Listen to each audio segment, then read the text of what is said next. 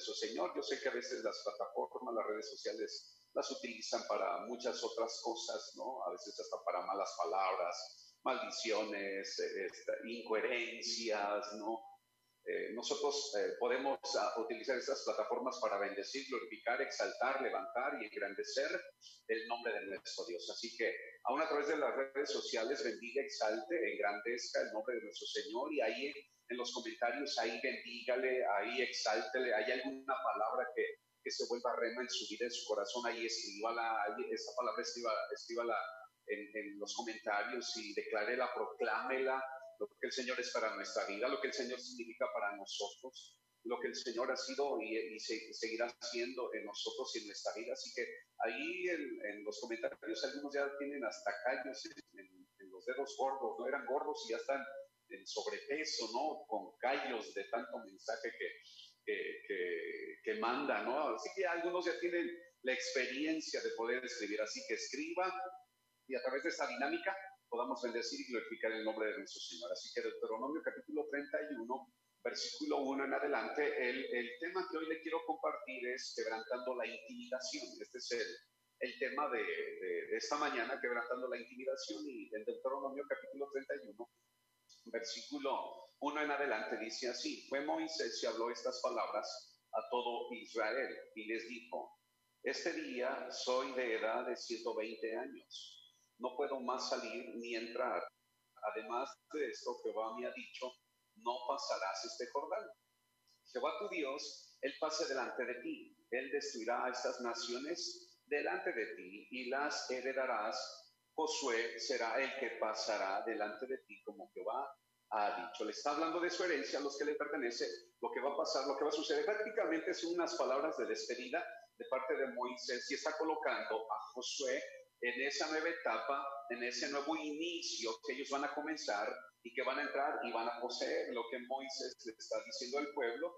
Y toma Josué y le dice, Josué será el que pasará delante de ti como Jehová lo ha mandado. Versículo 4. Y Jehová hará con ellos como hizo con Seón y con Og, rey de los amorreos, y con su tierra a quienes destruyó.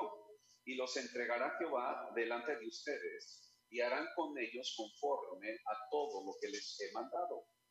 Esfuércense y cobren ánimo, dice aquí, esfuércense y cobren ánimo. No teman ni tengan miedo de ellos, porque Jehová, tu Dios, es el que va contigo. No te dejará ni te desamparará. Y llamó Moisés a Josué y le dijo en presencia o delante de todo Israel, esfuérzate y anímate, porque tú entrarás con este pueblo a la tierra que Jehová, tu Dios, dio a tus padres y que juró que se las daría y tú se las harás heredar. Versículo 8 dice, y Jehová va delante de ti, Él estará contigo, no te dejará, no te desamparará. Esta es una promesa del Señor que le dice a Josué. El Señor va a ir delante de ti él estará contigo, no te va a dejar ni te va a desamparar. Pero le dice alguna advertencia, no temas ni te intimides. Esto es lo que le dice el Señor a Josué.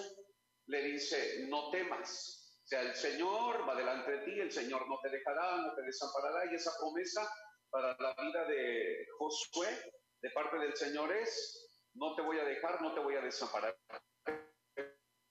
Pero sí le pide como en varias ocasiones leemos a través de la escritura que el Señor le pidió a Josué y algo que le pide y algo que le, le motiva que haga es que no tema ni se intimide. Que no tema ni se intimide. ¿En qué? En la nueva etapa a la cual Josué va a entrar. Sabemos que usted y yo estamos eh, eh, en una etapa nueva que nunca antes habíamos vivido. Estamos en, una, en medio de una pandemia complicada, dura, difícil. Eh, ha habido pérdidas humanas, eh, quizá números que podemos escuchar, quizá a estas alturas ya se dio cuenta, algunos números un poco alterados, no las cifras muy confiables, muchas cosas que tienen muchas incoherencias. Eh, la realidad es que el virus ahí está, ha habido pérdidas humanas, si ha habido muertes, pero sabemos que mayor es el que está con nosotros. Sabemos que nuestro Dios es el que nos ha guardado, nos ha ayudado, nos ha protegido, nos ha sostenido y creemos que lo seguirá haciendo y usted tiene que creer que el Señor lo seguirá haciendo sobre su vida, sobre su casa, sobre su familia, en medio de una pandemia, en medio de una necesidad, en medio de una enfermedad, en medio de crisis, en medio de problemas.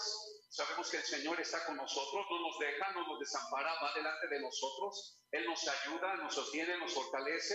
Sabemos que Él nos provee, sabemos que el Señor está con nosotros y sabemos que Él seguirá viendo por nosotros y ya lo hizo en el 2020 de no dejarnos, de, no desampararnos, de guardarnos nuestra vida, de cuidarnos, de protegernos, de, de, ayudarnos, de defendernos, de proveernos, de no dejarnos sin alimento, sin sustento, sin cuidado, sin protección. 2021 el Señor lo seguirá haciendo porque toda dificultad es un buen terreno para que la gloria del Señor se pueda manifestar sobre nuestra vida. Toda dificultad que podamos pasar, toda dificultad que podamos vivir, es un buen terreno para la gloria del Señor. Es un buen terreno para ver su poder, es un buen terreno para ver su gracia, para ver sus maravillas, sus prodigios, sus milagros. Entonces, no importa lo que usted esté pasando, no importa lo que usted está viviendo, la dificultad que usted está pasando, la dificultad que usted está viviendo, es una oportunidad para que la gloria del Señor se manifieste sobre su vida. Así que crea que a través de lo que está pasando, crea que a través de lo que está viviendo, crea que a través de lo que está atravesando, es una oportunidad para que la gloria del Señor se manifieste, para que sus maravillas se hagan reales sobre su vida, para que Dios muestre de su gracia, para que el Señor muestre de su poder, para que el Señor muestre de su amor, de su bondad, de su bien, de su misericordia sobre su vida. El Dios que nosotros tenemos es mucho más grande que cualquier otra cosa, que cualquier pandemia, cualquier enfermedad, cualquier necesidad, cualquier crisis, nuestro Dios es mucho más grande, mucho más poderoso. Nuestro Dios es fiel y ese Dios servimos, ese Dios seguimos, a ese Dios buscamos, ese Dios creemos, en ese Dios confiamos, en ese Dios descansamos, porque Él es fiel y verdadero. Así que eh, aquí el Señor le dice a Josué, voy a estar contigo, le menciona. Yo no te voy a dejar ni te voy a desamparar, pero sí le pide algo, que no tema ni se intimide. Y es que eh, intimidar y tener temor son dos cosas diferentes, son totalmente diferentes las, eh, eh, las dos situaciones que podamos pasar y. Se dice que, que hace años cuando uh, se comenzó a, a, inventar los, los submarinos, se dice que para probar su resistencia, eh, lo que hacían en los primeros países que comenzaron a crear y tener sus primeros submarinos, se dice que tomaban los submarinos, los hundían en, lo más profundo que, que pudiesen eh, eh, en el mar y, para, poder ellos, para poder ellos eh, cerciorarse y comprobar la resistencia de, de, sus submarinos y que ellos pasaran la prueba y, fuera algo confiable. se dice de uno que, que los sumergieron, de los primeros que sumergieron con les hicieron las primeras pruebas, y comenzaron a sumergirlo, sumergirlo. Llegó un momento en el cual eh, se, se perdió contacto eh, con quienes los iban dirigiendo y llegó un momento en el cual no supieron más de ellos. Eh, enviaron este, equipo a buscar ese submarino donde perdieron contacto después de varios días y la sorpresa que ellos se llevaron es que cuando encontraron, porque encontraron solamente los restos de este submarino, encontraron que, este submarino había, se, había comprimido como, como una lata de Coca-Cola, ¿no?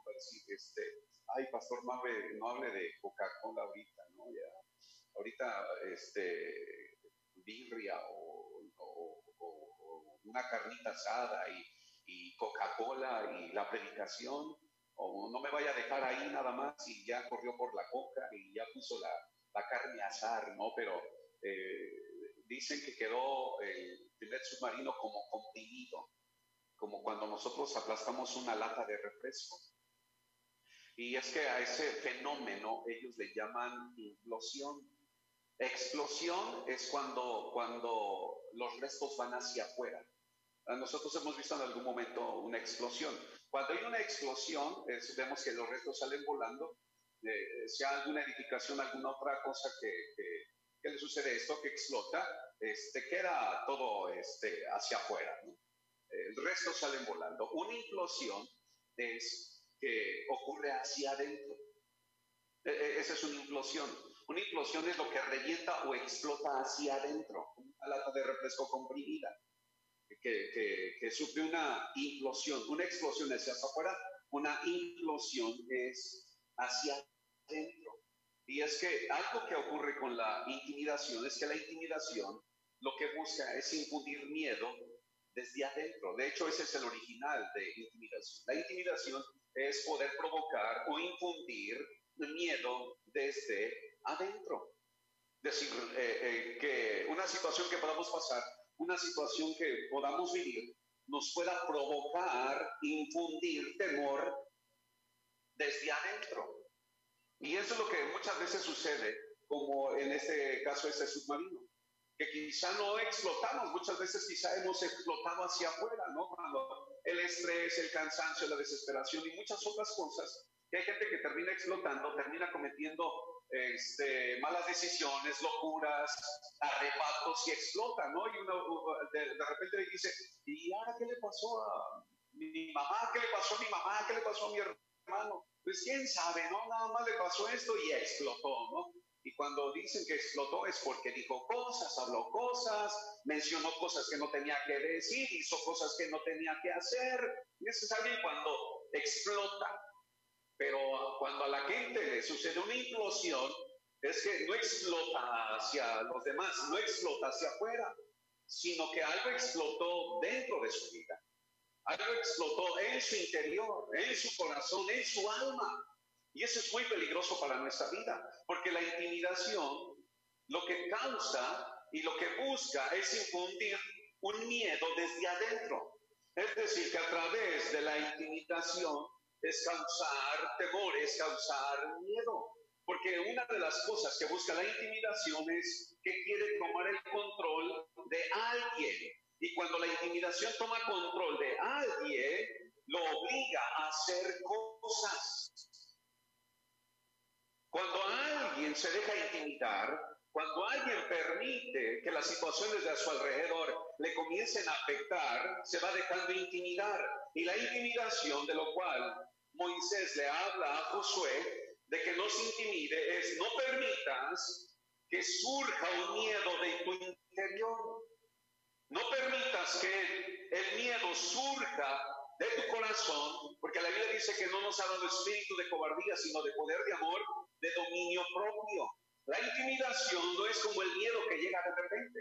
La intimidación nos viene trabajando. La intimidación viene causando, viene infundiendo. Trata de crear el miedo para detenernos, para que nosotros no sigamos adelante, para que nosotros no enfrentemos los retos de la vida, para que no enfrentemos nuestras batallas, nuestras luchas, para que nosotros no sigamos adelante, para que nosotros volvamos atrás, para que nosotros nos acobardemos, para que nos volvamos eh, incrédulos, para que nos volvamos atemorizados, para que nos volvamos cobardes. Y va a ser muy complicado ganar batallas teniendo miedos o teniendo temor. Toda batalla de nuestra vida, uno de los elementos importantes que nuestra vida necesita es la valentía, es el arrojo. Lo que, ah, eh, lo que después vemos que el Señor o Josué, a Josué le dice, el Señor le dice a través de Moisés a Josué, solamente te pido que te esfuerces y seas valiente. Es lo que Moisés le dice y el Señor también le reafirma a Josué. Ah, solamente te pido que te esfuerces y seas muy valiente porque nada se puede conquistar, nada se puede alcanzar, nada se puede ver en las cosas que nosotros hacemos si nosotros permitimos la intimidación que produzca miedo y que surja una implosión dentro de nosotros, que quizá por fuera parece que todo está bien, parece que nada sucede, parece que todo está tranquilo, pero quizá dentro de nosotros hay situaciones que nos están llevando a que se genere y se produzca un miedo. Ese miedo nos va a llevar a detenernos, que nos va a llevar a nosotros impedir y alcanzar y conquistar. No importa las promesas que tengamos, porque aquí Josué tenía promesas del Señor, no te dejaré y no te desampararé. Y son promesas gloriosas, son promesas grandes. Que el Seño le da a Josué y yo podemos tener promesas. Que el Señor está con nosotros, que no nos deja, que no nos desampara, que estará con nosotros todos los días hasta el fin del mundo. Una cosa es que tengamos sus promesas, otra cosa es que las creamos y otra cosa es que seamos valientes para ir y alcanzar las promesas y pelear nuestras batallas que estamos enfrentando, más en estos momentos que estamos pasando y viviendo de pandemia, que a todo mundo le golpeó, esa pandemia a todo mundo azotó, esa pandemia ha vino y ha intimidado, ha infundido temor, ha infundido este, tristeza, depresión, angustia, dolor, aflicción, afán, encierro, temor. Y esa pandemia, lo que ha venido casi un año, ha tratado de, venir intimidando, e intimidando, e intimidando. Sí, la enfermedad ahí está, pero el enemigo se está aprovechando para intimidarnos a nosotros como el pueblo de Dios el enemigo se está aprovechando de esta situación para intimidarnos, para infundir temor, para infundir ese miedo que no nos va a dejar alcanzar y no nos va a dejar ir y conquistar a pesar de que tengamos las promesas del Señor. Podemos tener las promesas del Señor que está con nosotros, podemos tener la promesa del Señor que no nos deja y no nos desampara, pero si no nos armamos de valor, si no tenemos valentía, si no le creemos al Señor, a la verdad de eso de nuestra vida va a ser muy complicado que nosotros salgamos, va a ser muy complicado que nosotros alcancemos y conquistemos Va a ser muy complicado que nosotros levantemos la intimidación, porque si algo que tenemos que hacer en estos tiempos y en estos momentos duros y difíciles que estamos pasando y viviendo, donde todo ha sido golpeado, donde negocios, salud, economía, familias, pérdidas humanas que se han tenido, bueno, que de antemano toda la gente que ha, ha partido y que ya no está y que ha fallecido, nadie deja esta tierra sin que el Señor no lo permita. Así que lo que sí podemos estar seguros es que todos aquellos durante esta pandemia que han perdido la vida es porque les llegó su momento, porque así el Señor lo determinó, así el Señor lo diseñó. Nuestra vida está en sus manos. La vida nuestra está en sus manos, no en las manos de una enfermedad, no en las manos de una necesidad, no en las manos de una crisis. Nuestra vida está en las manos del Señor, su vida está en las manos del Señor. Escúchame lo que le estoy diciendo. Su vida, su casa, su familia, su economía, su salud están en las manos de su Dios. Él es su dueño, no la enfermedad, no la crisis, no la necesidad. Su dueño se llama Cristo Jesús. Él es nuestro dueño. Él es nuestro redentor. Él es nuestro salvador. Él nos compró, nos salvó con su sangre. Usted tiene un dueño y se llama Jesús. Se llama Cristo Jesús. El precio que Él pagó fue su sangre para comprarnos. Y si Él nos compró, Él es nuestro dueño y Él decide y Él determina sobre nuestra vida cuando tenemos que dejar esa tierra. Y el día que lo decida, el día que Él determine que tenemos que dejar esa tierra, sea con COVID, sea de la situación, el Señor ya lo determinó y el Señor ha sido mi Señor y así el Señor lo preparó y su nombre y bendecido. Pero no estamos diseñados para caminar en temor, no estamos diseñados para caminar en, miedo, intimidados, temerosos, acobardados.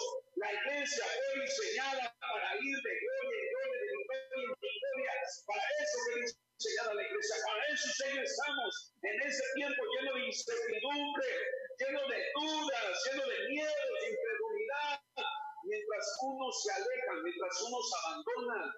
Porque ha habido gente que esa pandemia le intimidó y abandonó, y abandonó su fe, y abandonó el camino del Señor. Y eso no está bien. Que una situación que estamos pasando, que golpeó en todas las áreas, termine intimidándonos y que nosotros terminemos abandonando. Porque es lo que busca la intimidación, tomar el control de alguien, obligándolo a hacer cosas. Es lo que busca la intimidación, nos obliga a hacer cosas. La intimidación viene generando y generando y generando y generando miedo y miedo y miedo. Ya llevamos casi un año de intimidación. Las noticias por todas partes, muertes aquí, muertes allá, números que nos arrojan todos los días, encierros a los cuales nos mandan, confinamientos a los cuales nos, nos mandan también, eh, ya quizá como una ley, cubrebocas, y ya todo lo que para algunos le llaman el nuevo normal, para usted y para mí, eso no es nuevo normal, para usted y para mí lo normal es que el Señor está sobre nuestra vida, sobre nuestra casa y mayor es el que está con nosotros. Para nosotros esto es lo normal. Lo normal para nosotros es que el Señor pelea por nosotros. Lo normal es que si nos enfermamos tenemos un sanador. Uno tiene que creer las verdades del Señor más allá de nuestras realidades. Uno puede ser en una realidad, pero la verdad del Señor es mucho más grande que lo que nosotros podamos hacer y vivir. La realidad es que quizá estoy en una necesidad, pero la verdad del Señor sobre su vida es que Él es su proveedor. Es una realidad que quizá es enfermo, pero la verdad que está sobre su realidad es que es su sanador. La realidad es que estamos en medio de una pandemia, pero la verdad nuestra, los que hemos creído y confiado del Señor, la verdad es que tenemos un Dios grande, poderoso, por encima de todas las cosas. Esa es nuestra verdad. Son nuestras verdades. Nosotros necesitamos creer más las verdades del Señor que las realidades que nosotros podemos pasar o vivir.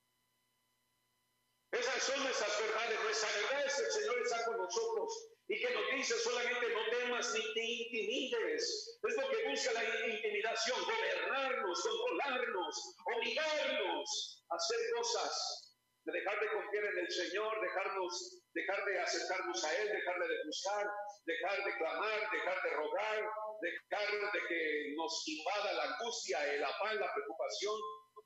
Es lo que busca la intimidación.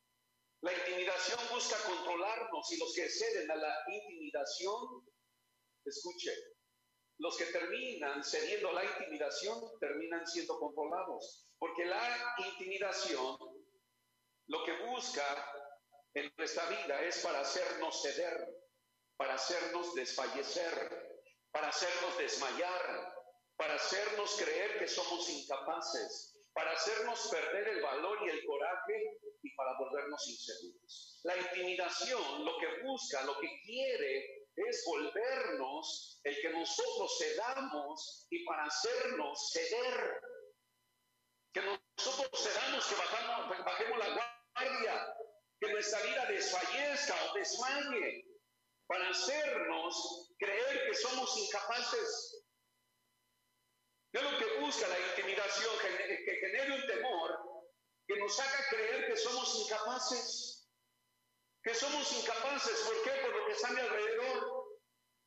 Que soy incapaz de poder salir, que soy incapaz de poder vencer, que soy incapaz de que quizá el Señor me pueda guardar, cuidar, proteger y ver por mi vida. Lo que hace la intimidación es que nosotros terminemos creyendo que somos incapaces. Fue una de las cosas que a Goliat le funcionó. Durante 40 días, por la mañana y por la tarde, dice que intimidaba al pueblo diciéndole, mándenle un hombre que pelee conmigo.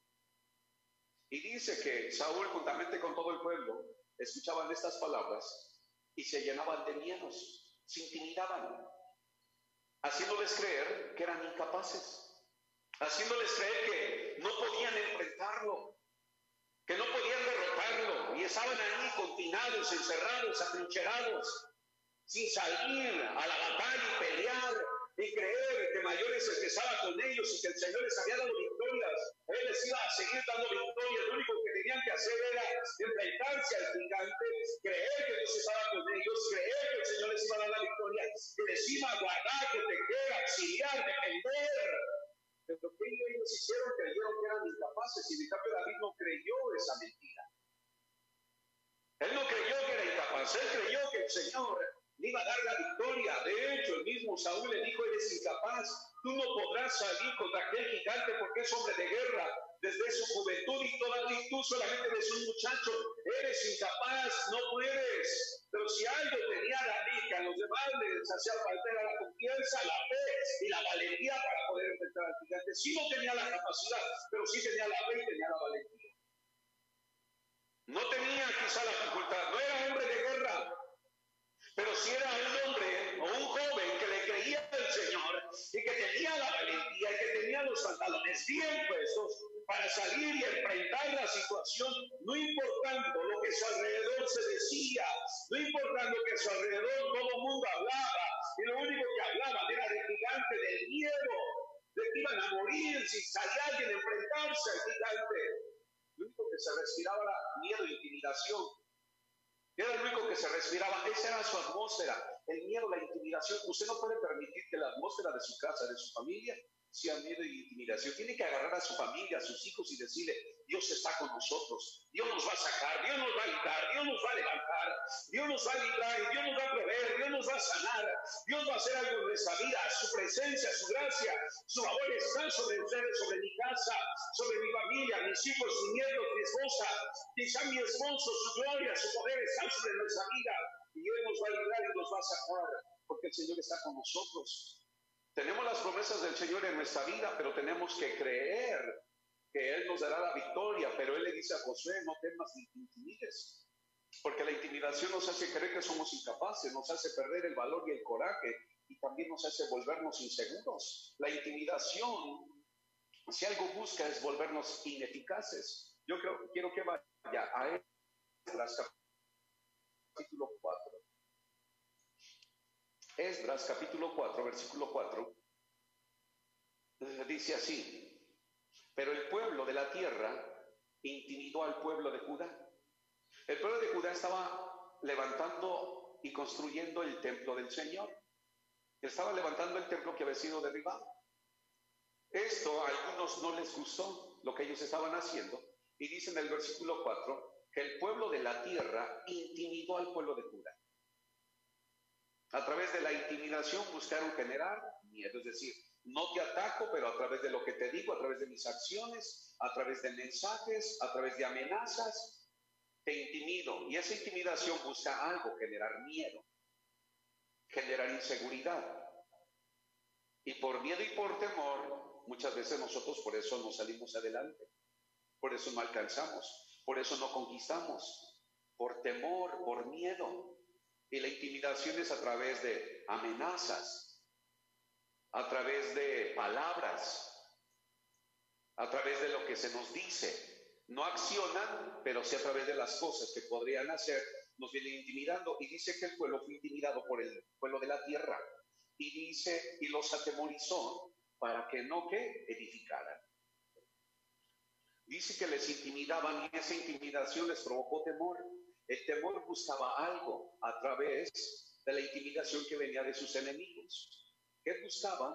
Que el pueblo dejara de edificar. Que el pueblo dejara de construir. Entonces lo que busca la intimidación es que nos vuelve ineficaces en las cosas que hacemos. Y usted y yo fuimos llamados a edificar, a construir, a levantar, ir hacia arriba, no ir hacia abajo, ir a más, no ir a menos. La dice que la luz nuestra, o el camino nuestro, la senda del justo es como la luz de la aurora, que va en aumento, que va hacia arriba, hasta que el día es perfecto. Usted fue creado y hecho para ir hacia arriba, para avanzar, para alcanzar, para conquistar en medio de una pandemia, en medio de una batalla, en medio de una situación, ir hacia arriba, no ir hacia abajo, es avanzar, no retroceder, es ir hacia adelante, no volver atrás, es buscar al Señor, no darle la espalda, es tratar de buscar la manera como puedo buscar a Dios, no la manera como me puedo alejar de Él. Desgraciadamente esa pandemia a muchos golpeó y les golpeó su fe, muchos volvieron atrás, algunos, para muchos este es su nuevo normal. El, decir, pues ya todos me traen a la, a la casa. Necesito algo, hablo por teléfono, y me lo traen, por lo menos aquí en Tehuacán así es. Aquí en Tehuacán pide el pollo, se lo traen. Pide, quiere algo de la papelería, se la traen. Pide algo de cualquier otra parte, se la traen. Pide las tortillas, se la traen. Y como ahorita, como todo el mundo está encerrado, pues decir, me traen todo. Ah, pues también el mensaje que me lo traigan a mi casa, calientito, recién hecho. Y nos vamos acostumbrando a ese tipo de vida. Y para algunos se van acomodando en ese tipo de vida. El ya no salir, buscar al Señor. El ya no ir y seguirle buscando como en un principio. ¿Por qué? Porque una situación me fue encerrando, me fue intimidando, me fue escondiendo en lugar de salir. Porque esa es la posición nuestra como iglesia. Luz somos de esta tierra, dice su palabra. Sí, tinieblas cubrieron la tierra, dice Isaías, mas sobre ti vendrá la gloria del Señor. Levántate, dice su palabra, resplandece, porque ha venido tu luz y la gloria del Señor ha venido sobre ti. La gloria del Señor ha venido sobre ti vida. Levántese, levántese, levántese. Salga, crea del Señor. Sí, siga los protocolos que le han pedido, pero levántese y brille, resplandece y acérquese al Señor. Busque al Señor en la manera como nosotros, el Señor nos ha pedido que nosotros le podamos buscar. De hecho, usted y yo podemos leer que antes de salir el pueblo de Egipto, el Señor manda a decir a Faraón, deja salir a mi pueblo camino de tres días para que vayan, para que vayan y me adoren, para que vayan y me ofrezcan, para que vayan y me celebren fiesta. Para el Señor pudo haber sido fácil decir, pues allá en Egipto les pongo una transmisión. Les voy a poner una transmisión. A ver, este, Moy, este, transmíteles y mándales el mensaje hasta allá, hasta Egipto. No, el plan que el Señor buscaba era sacarlos de ahí, de la intimidación, de su temor, porque usted sabe que los oprimían, dice ahí en Éxodo capítulo 1, que los oprimían, los obligaban con duras cargas, les quebrantaban su espíritu a través de oprimirlos, a través de la esclavitud los intimidaban a través de las duras tareas, les iban quebrantando su espíritu de conquista, porque algo tiene el pueblo del Señor, algo usted tiene en su interior. Es que usted tiene un espíritu de conquista, para eso fuimos llamados. Pero busca el enemigo quebrantar ese espíritu de conquista a través de la intimidación, a través del miedo, a través del temor, a través de la aflicción, de la depresión, de la paz, a través del dolor, del sufrimiento. Busca quebrantar nuestro espíritu de conquista y por eso les ponían duras cargas y los oprimían para ir quebrantando su espíritu de conquista. Es lo que busca el enemigo no permita que ese espíritu de conquista sea quebrantado. Lo que tenemos que hacer es levantarnos y quebrantar el poder del miedo, el poder de la intimidación y salir como hombres y mujeres valerosos y conquistemos las cosas que el Señor nos ha prometido como iglesia ahí en el centro de Tecnopuch. Pero el pueblo tenía que salir. Dice, vayan, camino de tres días. Mire, camino de tres días. Usted está a diez minutos. Está a cinco. La iglesia está allá a la vuelta de su casa, a dos cuadras, a tres cuadras, bueno ya, a media hora si quiere, bueno, una hora, si quiere una hora, pero no a tres días. Pero no a tres días, estos tenían que caminar tres días. Porque el Señor trataba de enseñar al pueblo que necesitaba acercarse a Él, no importando la distancia. Porque su palabra dice, acérquense a mí y yo me acerco a ustedes. Si nosotros damos el primer paso, el Señor se va a encargar de lo demás. Busca primeramente el reino de los cielos, su justicia, lo demás viene por añadidura. El Señor espera que usted y yo podamos romper el poder del quebrantamiento o el poder de la intimidación sobre nuestra vida que está trayendo quebrantamiento. Necesitamos quebrantar ese poder de intimidación en nuestra vida. La intimidación nos hace ineficaces. Y usted y yo vimos hechos, vimos llamados. Para eso el Señor nos salvó y nos compró, no para escondernos, no para vivir atemorizados, no para vivir afligidos, no para vivir preocupados. Fuimos creados, fuimos diseñados para poder nosotros edificar, construir, levantar ir hacia arriba. Pero la edificación busca detener la edificación del reino de los cielos, la edificación del cuerpo de Cristo. De hecho, la Biblia lo que dice, que los que hemos sido llamados como pastores, apóstoles, evangelistas, profetas, maestros, dice que él mismo lo constituyó, el mismo Señor los constituyó para la edificación del cuerpo, para edificarnos, para construir. ¿Qué busca el enemigo? Detener lo que estamos construyendo de detener la edificación de su casa, de su familia, de sus hijos. Nos mandan a que nuestros niños no pueden asistir a la congregación, ni nuestros adultos mayores. Dos generaciones muy importantes.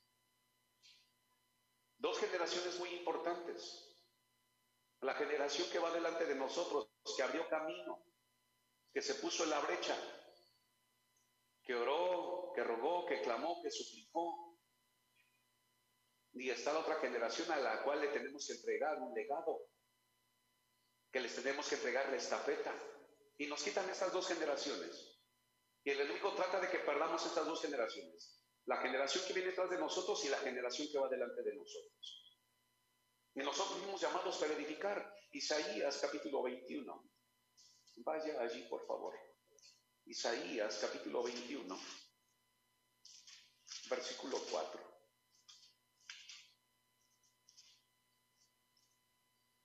Isaías 21, 4, mire lo que dice. Se pasmó mi corazón, aquí está hablando el pueblo, y dice lo que le está pasando en su vida, la implosión que está ocurriendo en su corazón, en su alma, y mire lo que dice, se pasmó mi corazón, el horror me ha intimidado, la noche de mi deseo se me volvió en espanto. Mire lo que le estaba pasando al pueblo. Dios estaba con ellos, tenía las promesas del Señor. Como vemos repetidas veces a través de la escritura, el ejército del Señor, intimidado, escondido, espantado, hombres y mujeres de Dios, un Elías escondido, el ejército del Señor sin salir a la batalla, Muchas veces le sucedió porque la intimidación a nosotros, los que hemos creído en el Señor, los que hemos puesto nuestra fe en el Señor, constantemente la intimidación busca causar temor en nuestra vida para detenernos. Porque el miedo lo que hace es detenernos. El miedo lo que hace es detenernos, anclarnos, sujetarnos, no dejarnos que nosotros avancemos y le creamos al Señor porque o hay fe o hay temor, no pueden haber las dos cosas. O le creemos a Dios o le creemos al temor. O permitimos que la fe inunde, invada nuestra vida, nuestro corazón y le creemos al Señor a pesar de la dificultad que estoy pasando. O dejo que el miedo llene mi vida. Pero el miedo tiene, dice la Biblia, tiene su recompensa. De hecho, usted sabe que dice la escritura allí en Apocalipsis que los cobardes tampoco van a heredar el reino de los cielos. El reino de los cielos no fue hecho para gente que se deja intimidar, para gente que se deja temorizar y dice aquí, se pasmó mi corazón, el horror me ha intimidado, la noche de mi deseo se volvió en espanto. Quiero leerle lo que dice esta traducción, la palabra de Dios para todos. Dice así, mi mente está confusa. Dice la palabra de Dios para todos en esta versión, mi mente está confusa, el miedo puede más que yo. Espero que no sea su caso. Pero dice, el miedo puede más que yo. El atardecer que tanto me gustaba se me ha vuelto espantoso. Mire lo que provoca, provoca el miedo y la intimidación. Aquí el pueblo decía, el atardecer que tanto me gustaba se me ha vuelto espanto. Es decir, algo que en lo cual el pueblo encontraba deleite, encontraba satisfacción, lo podía disfrutar por la intimidación, porque su mente dice que dice en esa versión que su mente se llenó de confusión, el miedo pudo más que ellos, eso como resultado fue que lo que disfrutaban como un atardecer se le convirtiera en espanto. Decir que por intimidación nosotros dejamos de disfrutar lo que el Señor nos ha dado como un atardecer. Aquí habla de un atardecer. Y dice que tanto me gustaba. que dice? Se me ha vuelto espanto. No, para mucha gente le está ocurriendo y le está sucediendo. Lo que antes disfrutaba quizás salir a un parque, quizás salir a, con sus hijos de paseo, a un campo deportivo, salir a dar la vuelta, lo que tanto les gustaba y que disfrutaban, y que el Señor no lo permite para que nosotros podamos disfrutarlo con nuestra familia y disfrutar la vida que Él nos ha dado. El pueblo decía, porque mi mente se llenó de confusión, porque el miedo pudo más que yo. El atardecer que tanto me gustaba terminó convirtiéndose en un espanto para mí. No permita la intimidación. No permita que todo lo que venimos escuchando durante casi un año, muertes, enfermedad durante un año, pérdidas, falta de economía, falta de trabajo, empresas cerradas, negocios cerrados, grandes empresas a la quiebra. No permita que esas cosas terminen infundiendo confusión, terminen llenando nuestra vida de miedos que puedan más que nosotros y termine robándonos lo que más disfrutábamos hacer. Muchos de ustedes quizás disfrutaban ir a su casa. Nosotros quizás estamos no tan bien como ustedes, porque ustedes sí pueden ir entre semana a buscar al Señor. Nosotros ningún día, ni un solo día. Ni un solo día podemos nosotros reunirnos. Y cómo añoramos, cómo deseamos el podernos reunir. Ustedes por lo menos casi toda la semana pueden reunirse, los domingos no. Nosotros ni un solo día, solamente a través de, esta, de estos medios, a través de esta forma, y los domingos, que podemos ver la gente. Es la única forma, es la única manera, no tenemos los servicios como teníamos acostumbrados. Pero usted sí tiene la oportunidad. No permita que el miedo de lo que está pasando a nuestro alrededor le termine intimidando y le llene la mente de confusión, que termine perdiendo el gusto de lo que antes disfrutaba. Muchos disfrutaban ir a su casa y alabar y bendecir, levantar sus manos, pero con esta nueva normalidad, dicen ellos, le han perdido el gusto a seguir buscando al Señor. Levántese, brille, resplandezca, no se, no se intimide, vaya a Isaías capítulo 8. Isaías capítulo 8, versículo 11 al 13. Voy a leerle en la traducción viviente. Permítame leerle, yo sé que ahí tiene la versión 60, pero le voy a leer en la versión traducción viviente, versículo 11 al 13. Escucha lo que dice esta versión. El Señor me dio una firme advertencia de no pensar como todos los demás. Mire lo que dice en esta versión. Y la versión 60 no está tampoco lejos de poderla entender. En la versión, traducción viviente, así dice, el Señor me dio una firme advertencia de no pensar como todos los demás. Usted no puede pensar como la gente a su alrededor. Que no conocen al Señor, que no tienen a Cristo. Usted y yo dice la Biblia que ahora tenemos la mente de Cristo. Dice el Señor me dio una firme advertencia de no pensar como todos los demás. Escuche, me dijo, no llames conspiración a todo como hacen ellos, ni vivas, escuche, ni vivas aterrorizado de lo que a ellos les da miedo. Dice, no vivas aterrorizado de lo que a ellos les da miedo. Y esta es una de las advertencias que el Señor nos da y le da su pueblo y nos da a nosotros. Él dice, no piensen como los demás, pero tampoco se aterroricen de lo que a ellos les da miedo. Versículo 13, ten por santo en tu vida al Señor de los ejércitos celestiales. Escuche, Él es a quien debes temer. Él es a quien debes temer. Él es quien te debería hacer temblar, no la enfermedad. No la enfermedad, no el COVID, no la necesidad. Él dice, yo te hago una firme advertencia, no pienses como los demás. Porque si pensamos como los demás, vamos a actuar como los demás. La advertencia es no permitir que tengamos los mismos pensamientos. Lo mismo que me dice la vecina, lo mismo que me dice alrededor, conocidos, familiares, y quizás la gente que comparte nuestra misma fe nos llega a decir, ay, está duro la cosa, no, pues mejor, este, eh, quién sabe cómo nos va a ir este año, mejor escondernos, mejor si tome las precauciones, pero no para esconderse, no para dejar de brillar, no para dejar de proclamar el nombre de nuestro Señor. Y a veces quizás hasta de la misma fe podemos llegar a escuchar y tomamos los mismos pensamientos y la manera como pensamos, de esa misma manera terminamos actuando. Y el Señor dice, yo te doy una firme advertencia, no pienses como los demás. No pienses como los demás, ni tengas terror de lo que ellos, a ellos les da miedo. Ten por santo en tu vida al Señor de los ejércitos celestiales. Él es a quien debes temer. ¿A quién debemos de temer? Al Señor. Él es quien te debería hacer temblar. ¿Quién nos debería de hacer temblar? Es el Señor. Solamente delante de Él. Solamente delante de nuestro Dios. No por una situación que estemos pasando, no por una situación que estamos viviendo, no por algo que estemos enfrentando.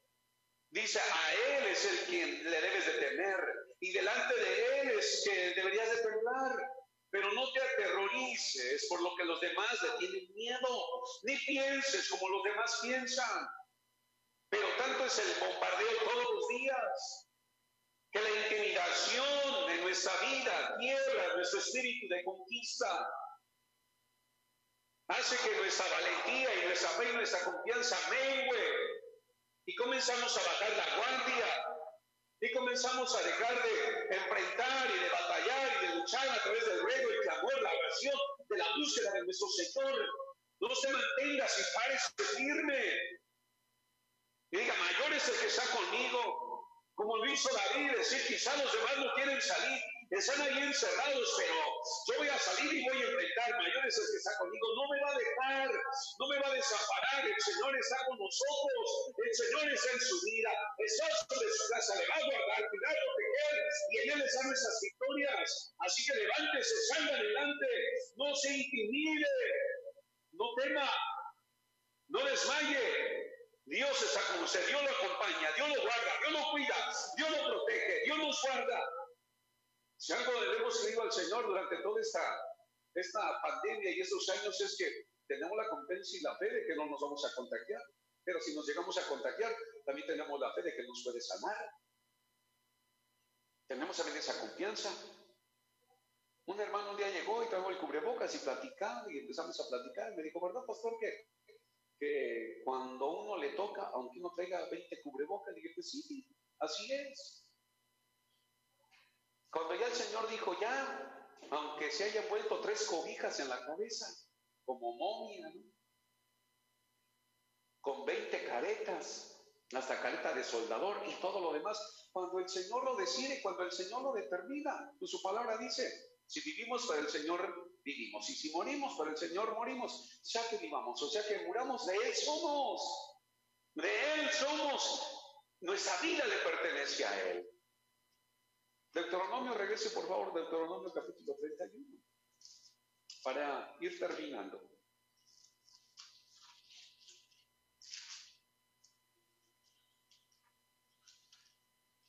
¿Por qué nosotros no podemos dejarnos intimidar? ¿Y cómo nosotros podemos romper el poder de la intimidación? ¿Cómo quebrantar el poder de la intimidación sobre nuestra vida? Dice ahí, el mismo versículo, versículo 8 de Deuteronomio 31, dice así, y Jehová, y Jehová va delante de ti. Él estará contigo, no te dejará y no te desamparará. Cuatro verdades que están aquí, como nosotros podemos romper la intimidación. Las puede estudiar en su casa, yo aquí se las voy enseñar, pero solamente por mencionarle cómo nosotros podemos romper el poder y quebrantar el poder de la intimidación. Ahí está la primera, número uno, porque el Señor va delante de mí. ¿Quién va, ¿Quién va delante de su vida? El Señor. ¿Quién va delante de nosotros? Dios. No va nuestras espaldas, va delante de nosotros. Y cuando alguien va delante de nosotros, lo podemos mirar, lo podemos seguir, lo podemos imitar y lo podemos escuchar.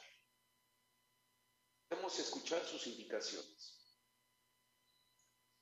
podemos seguirle hacia donde nos lleva. Podemos verlo y si lo vemos lo podemos seguir. Él va delante de nosotros. En toda situación que esté pasando y viviendo, Dios va delante de su vida. Dios va delante de usted. Dios va delante abriéndole camino donde piensa que no hay. Dios le va a abrir camino donde usted crea que no hay.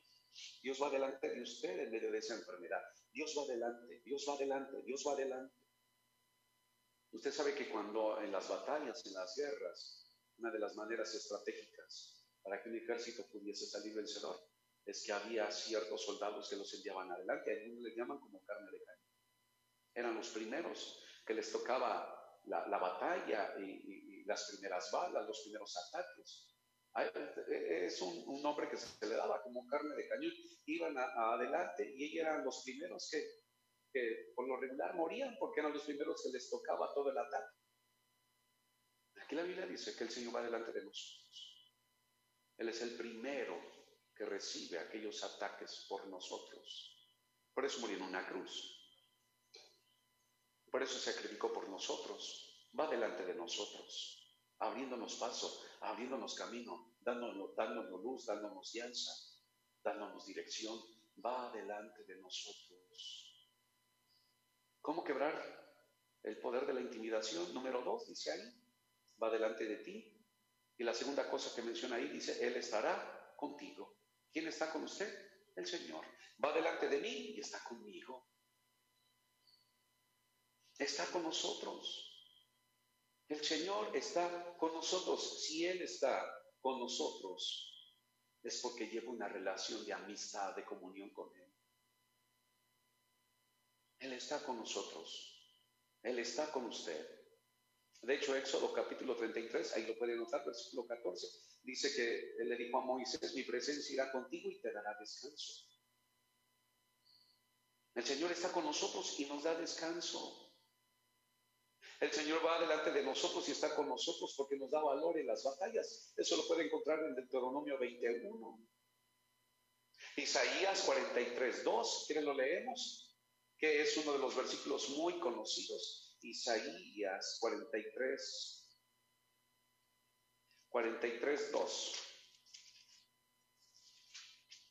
Dice así, cuando pases por las aguas, ¿qué dice? Yo estaré contigo y si por los ríos no te anegarán, cuando pases por el fuego no te quemarás, ni la llama arderá en ti. Pero dice, cuando pases por las aguas, ¿qué dice el Señor? No te preocupes, yo estoy contigo. A veces estamos preocupados, intimidados, atemorizados por lo que vivimos, en lugar de creer que el Señor está con nosotros en las cosas que vivimos.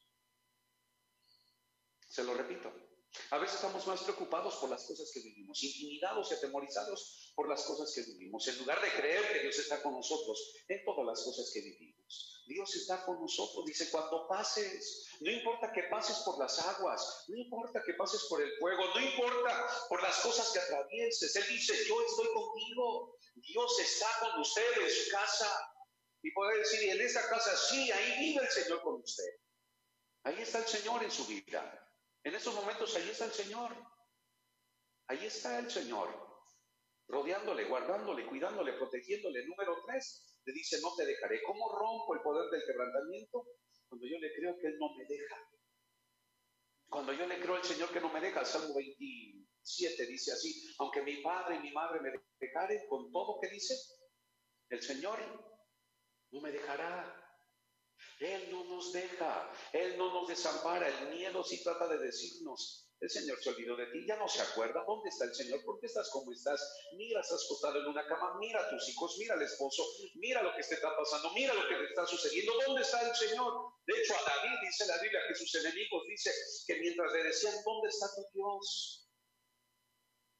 ¿Dónde está tu Dios? Durante esta pandemia hubo gente que me preguntó, me decía, pastor, gente que no conocía al Señor, me decía, pastor, compartiéndoles del Señor, me decían esto, y su pregunta es, si realmente Dios nos ama, como ustedes dicen que Dios nos ama, como usted me dice que me ama, mire la situación, vea cómo están los pobres, vea cómo está eh, esta familia, vea cómo está aquí, vea cómo está allá, mire las cosas que están pasando y están viviendo, esa gente tiene necesidad y mire lo que le está pasando, y mire lo que le está pasando, nos está ocurriendo, ¿dónde está Dios? Si Dios nos amara, como ustedes dicen que Él nos ama, y que está con nosotros, ¿dónde está Dios? Y la respuesta que le mencioné es, ¿quieres que te diga dónde está Dios? Dios está donde ustedes lo dejaron olvidado. ¿Dónde está Dios? Donde ustedes lo dejaron aventado. Si tú regresas, ahí lo vas a encontrar, donde tú te olvidaste de Él. Pero Él no nos deja. Isaías 49, 15 dice, aunque la madre que da luz a su hijo se olvide de Él, él dice, el Señor dice a nosotros, yo nunca me olvidaré. Dice, aunque la madre se olvidare del hijo que da a luz, el Señor le dice, le dicen, le dicen esta mañana, yo nunca me olvidaré de ti. ¿Cómo rompo el poder del quebrantamiento? Creyendo que Dios no me olvida. Dios no se ha olvidado de usted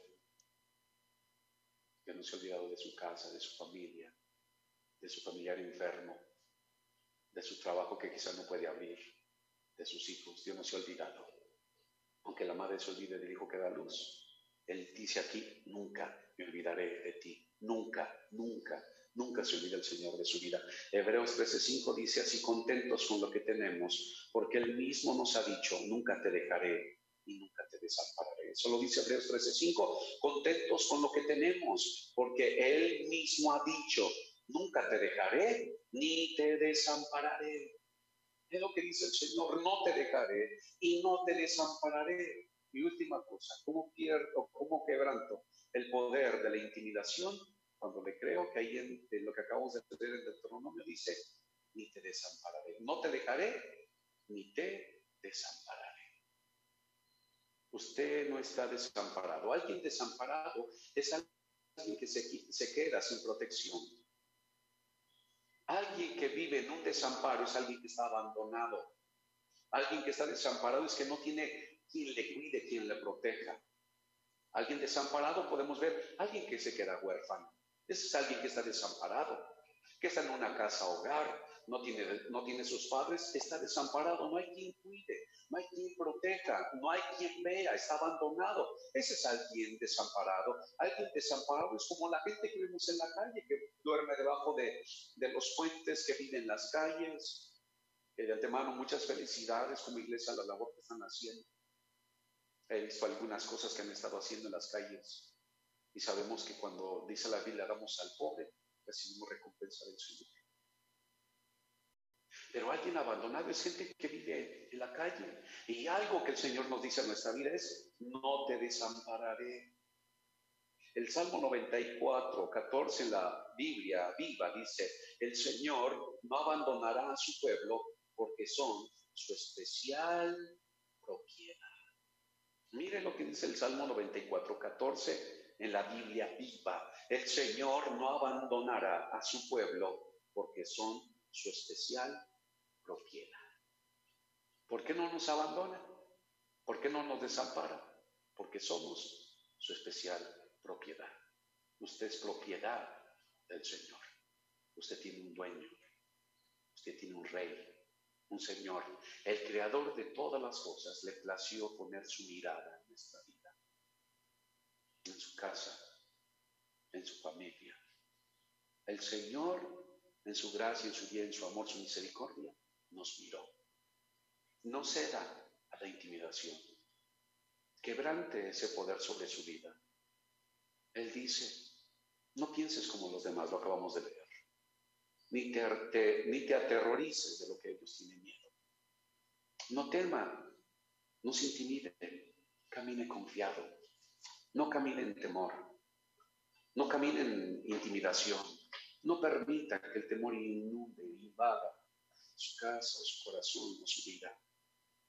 Camine confiado, camine creyendo. Él dice, no te dejaré, no te desampararé, voy delante de ti. Yo estoy contigo. Dios está con usted. Ahí, en su casa, en estos momentos, ahí está el Señor en su casa. Ahí está en su casa. Ahí está en su casa. Rodeándole, cubriéndole, guardándole, protegiéndole, sosteniéndole. Así que vamos a orar en esta mañana. Vamos a orar y pedirle al Señor que nos ayude y que toda intimidación que haya venido, toda intimidación que haya entrado y que está generando temor, se quebrante en el nombre del Señor. Señor, te bendecimos en esta mañana. Te honramos, Padre Celestial. Te glorificamos, Señor, porque eres fiel y porque eres bueno. Te bendecimos, Señor. Te bendecimos, Cordero de Dios. Te bendecimos, Señor Jesús. Te bendecimos, Padre Eterno. Te bendecimos, amado Señor. Te bendecimos, Cristo Jesús. Estás con nosotros. Te vas delante de nosotros. No nos dejas. No nos desamparas. Señor, en el nombre poderoso de Jesús. En el nombre de Cristo Jesús. Aquí y dígale, Señor, aquí estás. Aquí estás conmigo. Aquí estás conmigo. Estás conmigo. No estamos solos. No estamos solos. No estamos desamparados. No estamos huérfanos. No estamos sin protección. Señor, dígale, yo creo que vas delante de mí. Tengo a alguien que dé la cara por mí. Eres tú, Jesús. Eres tú, Señor. Quien da la cara a la pandemia, a la enfermedad, a la necesidad, Señor. Quien está, Señor, dando la cara. Señor, que me estás guardando y cubriendo y vas delante de mí abriéndome camino en medio de esta pandemia. Por Corro, mamá, mandiri que llamas. Corro, mamá, mandiri que llamas. Koromama mandirikeya mandoroko romama a Koromaya mandirikeya mandoroko romaya mandirikeya mandos. Koromaya mandirikeya ndaramandoroso. Koromaya mandirikeya ndaramandoroso.